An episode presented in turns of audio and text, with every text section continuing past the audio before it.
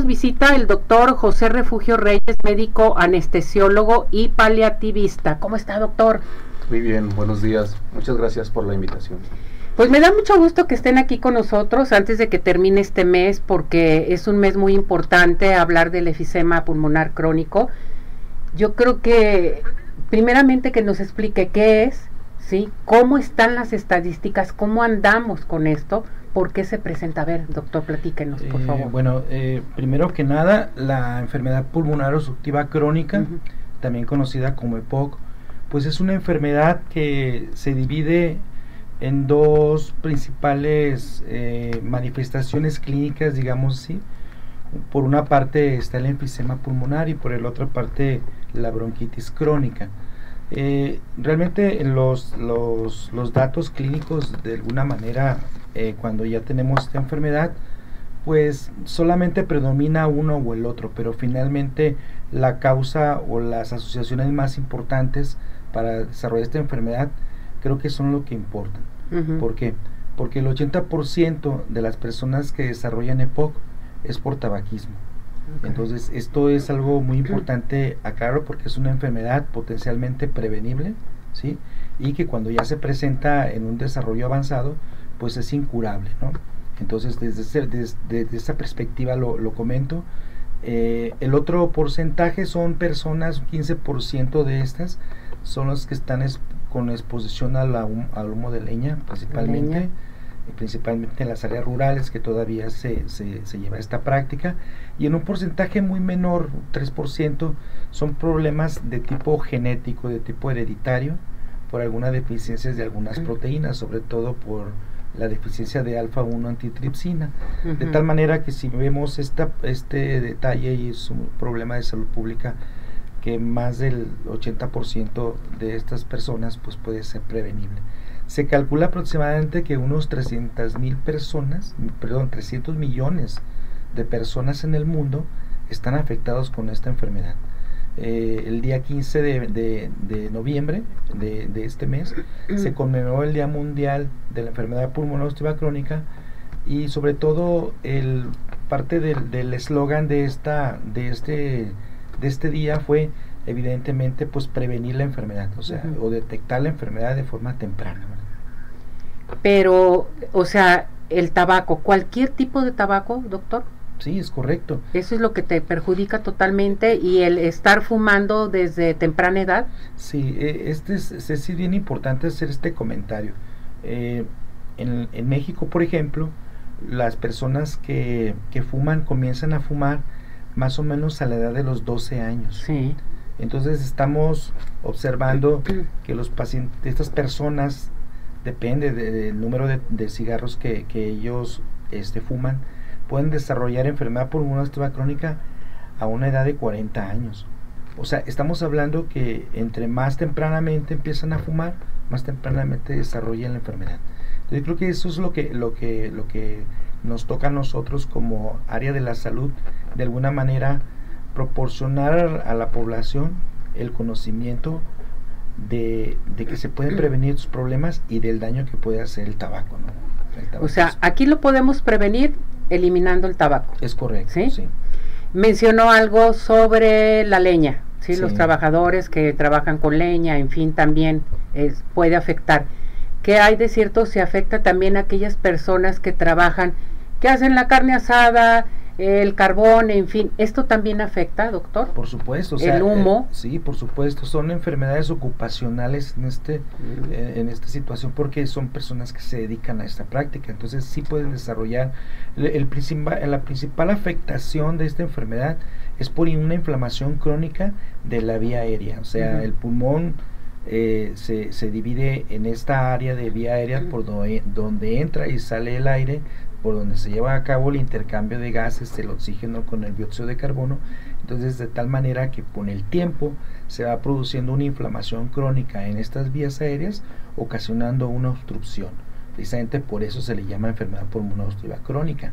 Recientemente hemos observado que hay una transición en el tiempo y el número de personas que están expuestas a este a estos a, al sobre todo el humo del, de- del cigarro que puede haber una transición entre un daño a nivel de la vía aérea que se le llama epitelio a una, a una área también pulmonar que se llama parenquima pulmonar. Entonces son pacientes que a la larga pueden ocasionar incluso fibrosis pulmonar. O sea, también te afecta ser fumador pasivo y fumador activo.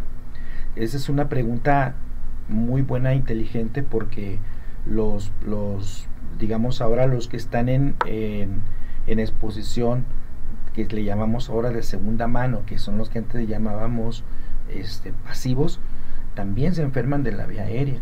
Hemos observado casos muy, muy especiales de que las parejas de las personas que fuman pueden tener el mismo grado de obstrucción que las que estuvieron fumando las que no fuman. Entonces es importantísimo este, este punto porque ahora sabemos que también una exposición de segunda mano puede ocasionar también EPOC.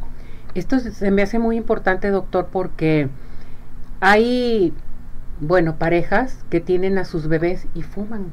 Están fumando, o sea, están los niños ahí al lado y están fumando, o sea, les puede perjudicar totalmente. Completamente, eso no. Imagínense desde chiquitos. Le están provocando un daño muy temprano porque estos niños pueden ser es, eh, hiperreactores bronquiales. O sea, algo, un, un, una situación muy parecida al asma, pero que no es asma, pero que hay una exposición a, un, a, un, a una exposición en este caso a sustancias orgánicas e inorgánicas ¿eh? también, porque hay que reconocer que la, la, la, cantidad de sustancias que puede llegar a tener un, un cigarro eh, se ha calculado de más de, de 4.000 sustancias, o sea, que, que forman el, el humo del tabaco. Entonces en los niños pues evidentemente es algo muy delicado y peligroso. Entonces lo que hace daño del tabaco son las sustancias, eh, doctor, ¿qué tipo de sustancias son las principales? generalmente la, las sustancias que tiene el, tabaco aparte de, de la nicotina que es digamos la sustancia adictiva del tabaquismo, pues hay otras sustancias que también pueden ser sobre todo gases inorgánicos este que pueden provocar este en la combustión una, una eh, inflamación muy importante, incluyendo aquí el dióxido de carbono, incluyendo aquí sustancias como metales pesados, por ejemplo, también como plomo, cromo. Entonces, eh, esa es una serie de sustancias más las sustancias que pueden ocasionar también el desarrollo de cáncer de pulmón, cáncer de boca, cáncer de, de, este, de garganta, por ejemplo, ¿no? Ahora bien, ¿tiene síntomas esta enfermedad? Sí, por supuesto. Probablemente el síntoma más importante y, más común es la tos crónica. Tos o crónica. Sea, es una tos más de tres semanas de evolución que generalmente es productiva, o sea, es con, con secreciones, este, y el, la falta de aire o lo que llamamos ahora le llamamos como disnea, que es una falta de aire a hacer alguna actividad física. Sí, que se cansan inmediatamente, ¿no? Es correcto, se fatigan al momento de respirar, tienen sensación de ahogo, dolor eh, en el pecho muchas veces, y pues bueno, esto es lo que ocasiona probablemente los síntomas más frecuentes de esta enfermedad, ¿no? La pérdida de actividad física yo creo que es lo más importante y la incapacidad tanto física como laboral. ¿no? A ver, aquí tengo la llamada de José Zambrano. Doctor, ¿cómo se detecta la EPOC? Tiene síntomas? Bueno, ya los comentó. Sí, eh, eh, importante la pregunta porque la prueba más importante para definir el grado de obstrucción de la enfermedad de POC es basándonos en una prueba que se llama espirometría. O sea, la prueba de, la prueba de, de función pulmonar más fácil de realizar y con datos contundentes se llama espirometría. Espirometría. Es, esta, esta prueba yo lo, lo tenemos que comparar más o menos como el electrocardiograma para, para, para una enfermedad cardiológica para la glucosa, por ejemplo, una persona que sospechamos que tiene este, diabetes, la espirometría es la prueba más importante para hacer el diagnóstico de POC. Y esto lo hace un médico neumólogo. Es correcto. ¿Sí? Es correcto. Eh, dice Cassandra Márquez, doctor, ¿cuál es el tratamiento para esta enfermedad? Eh, ¿Se puede llevar a cabo algún tratamiento? Usted mencionó, o sea, no hay, ¿se puede detener la EPOC? ¿Sí, se puede detener primeramente? Sí, por supuesto, Cecilia, la primera... Porque no tiene cura, esto no hay nada de cura en ninguna Pero parte. la primera intervención es dejar de fumar o dejar de exponerse a la, a la sustancia que está desarrollando esta enfermedad. Y segundo es hacer una evaluación para conocer cuál es el grado de obstrucción que tiene el paciente. Y evidentemente hay medicamentos farmacológicos muy efectivos para darles a estos pacientes eh, la, la, terapia pulmonar, la rehabilitación pulmonar, que es una, una, parte muy importante que ahora llegó para quedarse en, los problemas pulmonares. La rehabilitación es fundamental y evidentemente ya en las etapas más avanzadas de la enfermedad, pues evidentemente son personas que están confinadas a tener oxígeno complementario, son pacientes que, que van, a, van a pasar al otro extremo donde es una enfermedad básicamente con tratamientos paliativos y que de alguna manera la calidad de vida de esos pacientes pues es muy mala, ¿no? Perfecto. A ver, vamos con el doctor José Refugio. Doctor, ya al haber explicado lo que es la EPOC, en fin, cuidados paliativos. O sea, mucha gente dice, cuidados paliativos para la EPOC. No, ¿cómo? O sea, pensamos que nada más es para el cáncer, ¿no? ¿Cómo son estos cuidados? Primero necesitamos que el paciente nos entienda lo que es dentro de, la, de una enfermedad que no es tratable, que sí se puede seguir previniendo y entonces aprender a respirar, reaprender a respirar correctamente. Eso es, es muy importante y también es parte fundamental a la hora de, del tratamiento, particularmente de los fármacos inhalados, como los aerosoles o eh, las nebulizaciones. Eh, eso es bastante importante. Nosotros como paliativistas manejamos pacientes que tienen complicaciones de vías respiratorias, entre ellas la, la EPOC, pero eh, existen otros problemas respiratorios y como paliativistas ya no, no nos ocupamos mucho pues, de saber si es una patología inflamatoria o es una patología eh, inflamatoria agudizada o es una patología crónica este, también agudizada. Nosotros utilizamos em, los, los mismos fármacos que usan en neumología, eh, pero que nos interesa mucho que el paciente se sienta bien atendido.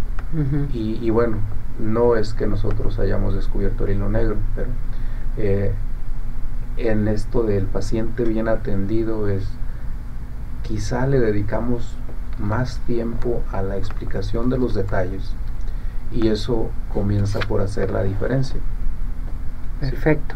A mí esto se me hace muy importante, cuidados paliativos, dar a conocer qué es lo que tienen que hacer, por ejemplo, la respiración, o sea, el volver a respirar, cómo tenemos que respirar, en fin, sus ejercicios, en fin. Esto, esta enfermedad de la EPOC, entonces podríamos decir lo que es multidisciplinaria también, ¿sí? ¿Por qué? Porque vas con tu neumólogo, eh, vas a cuidados paliativos, también información sobre el, ejercicio que se tiene que hacer y la, la, alimentación sobre todo también, ¿no, doctor? Sí, yo, creo que esto es un todo. Eh, lo que acaba de explicar el doctor Refugio es fundamental la reeducación de la respiración, el, enseñarles a cómo utilizar sus dispositivos de aerosolterapia, platicar con ellos, este, darles esa parte integrativa que muchas veces lo hemos dejado de, hacer ¿no? con, los, con los enfermos, no solamente con ellos, sino también con sus familiares. Y sobre todo yo, yo creo que esa, esa parte a mí me parece que es fundamental porque la reeducación este, inicia con el paciente y con la familia. Claro. Sí, entonces hacer esta, esta, estas terapias transdisciplinares entre el neumólogo, el médico, el médico general, que sea mejor el primer contacto, con el paliativista, con el fisiólogo pulmonar y con el rehabilitador pulmonar, yo creo que es fundamental en el, tanto en el diagnóstico como en el tratamiento de los pacientes. Yo creo que tenemos que hacer conciencia, ¿verdad, doctores? Imagínense todo lo que nos están platicando, que nosotros mismos producimos esta enfermedad, el estar fumando. O sea, eh, te ayuda el tabaco para desahogarte, la ansiedad que traes, en fin, pero te estás perjudicando tú solo. O sea, tú solo te estás enfermando. ¿Y a qué extremo puedes llegar? ¿No? a ponerte muy malo, a que pasen los años y ya no hay remedio en un momento dado. Sí, por eso iniciamos la plática a decir que es una enfermedad potencialmente prevenible. Así es. Y que, bueno, de alguna manera, ya cuando se desarrolla en una etapa avanzada, pues es, ya es imposible curarla, ¿no? Pero sí es importante comentarlo, que dentro de las bondades que tiene la terapia respiratoria y la medicina paliativa, pues evidentemente es porque los pacientes al, al integrarse a estas terapias, pues su calidad de vida llegan a ser muy buena, ¿no? Exacto. Muy buena, ¿no? Sí, el atenderse a tiempo, el llevar un buen tratamiento, en fin, con los cuidados paliativos, ¿verdad, doctor? Así es. Bueno, yo quiero hacer una propuesta a, las personas que en casa tengan bebés, bebés que no se hayan enfermado de vías respiratorias, que los vean cómo respiran. Tienen una respiración tóraco-abdominal. Y quien no tenga bebés en casa puede hacer un ejercicio si está en, posibilidades en este momento. Sentado o de pie, que se ponga una mano en el pecho y otra en el abdomen si se mueve la mano del pecho, no es correcta la respiración. Se debe mover solo la mano del abdomen o solo el abdomen. Eso, eso es una propuesta que ahora ya todos podemos estar llevando a cabo eh, y nos va a ayudar bastante, incluso si vamos a comenzar tratamiento. Eh, los eh, eh, profesionales que se dedican a la inhaloterapia. Es lo primero que nos hacen saber. Perfecto, muy buena recomendación, doctor. Y agregar un poco esto, lo que comenta el, doctor, solamente decirles que son respiraciones diafragmáticas donde, eh, donde vamos a nuevamente entrenar al, diafragma, que es uno de los músculos más importantes de la respiración, que lo hemos olvidado, como dice el doctor, y que de alguna manera eso nos facilitaría también la respiración consciente, ¿no? Perfecto. Y la respiración consciente evidentemente ayuda como una primera fase de la, de la rehabilitación pulmonar. Bien, tengo la llamada de una persona muy importante, dice, hola, buenos días, mi nombre es María Estela, tengo EPOC, nunca fumé, actualmente tomo un medicamento, sí, que se llama Monte, Monte Lucas, e inhalador ¿Cómo puedo lograr que no avance y no enfermarme con este frío? Voy al neumólogo al hospital civil. ¿Qué es lo que hago? Yo creo que lo más importante es lo que ya, ya hace de, no suspender su tratamiento. la invitación es tratar de hacer un diagnóstico muy preciso y si realmente lo que padece es EPOC, es asma o es una respuesta llamada hiperreactividad bronquial. Tendremos que hacer el diagnóstico y de ahí pues de alguna manera las recomendaciones pues son un poco más específicas para ella. Pues que si está yendo al hospital civil, que vaya al hospital civil y que pregunte realmente qué es lo que le diagnosticaron, ¿no, doctor? Es correcto, y que, y que nos busque directamente al, al servicio de neumología y fisiología pulmonar para hacer el diagnóstico preciso. Pregunte por el doctor Gerardo, dígale, lo escuché y lo vi en Arriba Corazón. Es correcto, es correcto. Doctores, ¿algo más que desea agregar respecto al tema? No, yo, yo creo que lo más importante es eh, la, la, prevención, hacer una medicina integrativa, como lo acabamos ahorita de escuchar con el doctor, eh, y, y, de alguna manera eh, detectar la enfermedad en una fase temprana pues es básicamente lo más importante, ¿no? Porque son personas que no avanza la enfermedad, pero tienen una calidad de vida extraordinaria. Exactamente. Pueden volver a empezar a hacer ejercicio, a tener una calidad de vida mucho mejor y pues son prácticas de, salud este, pulmonar que son las más importantes. Doctor. Doctor José. Bien, bueno, solamente mencionarles a, a las personas que tienen EPOC, si consideran que este problema de salud está afectando su aspecto emocional, eh, también reconocerlo y pedir ayuda profesional. Exactamente, porque y decirles a nuestro público si tenemos un paciente, un familiar con EPOC, nosotros adaptarnos a ellos, no ellos a nosotros, que eso es muy importante y ayudarlos a seguir adelante. Gracias, doctor Gerardo Antonio Rojas Sánchez, que le vaya muy bien. Doctor José Refugio Reyes, muchísimas gracias por aceptar la invitación.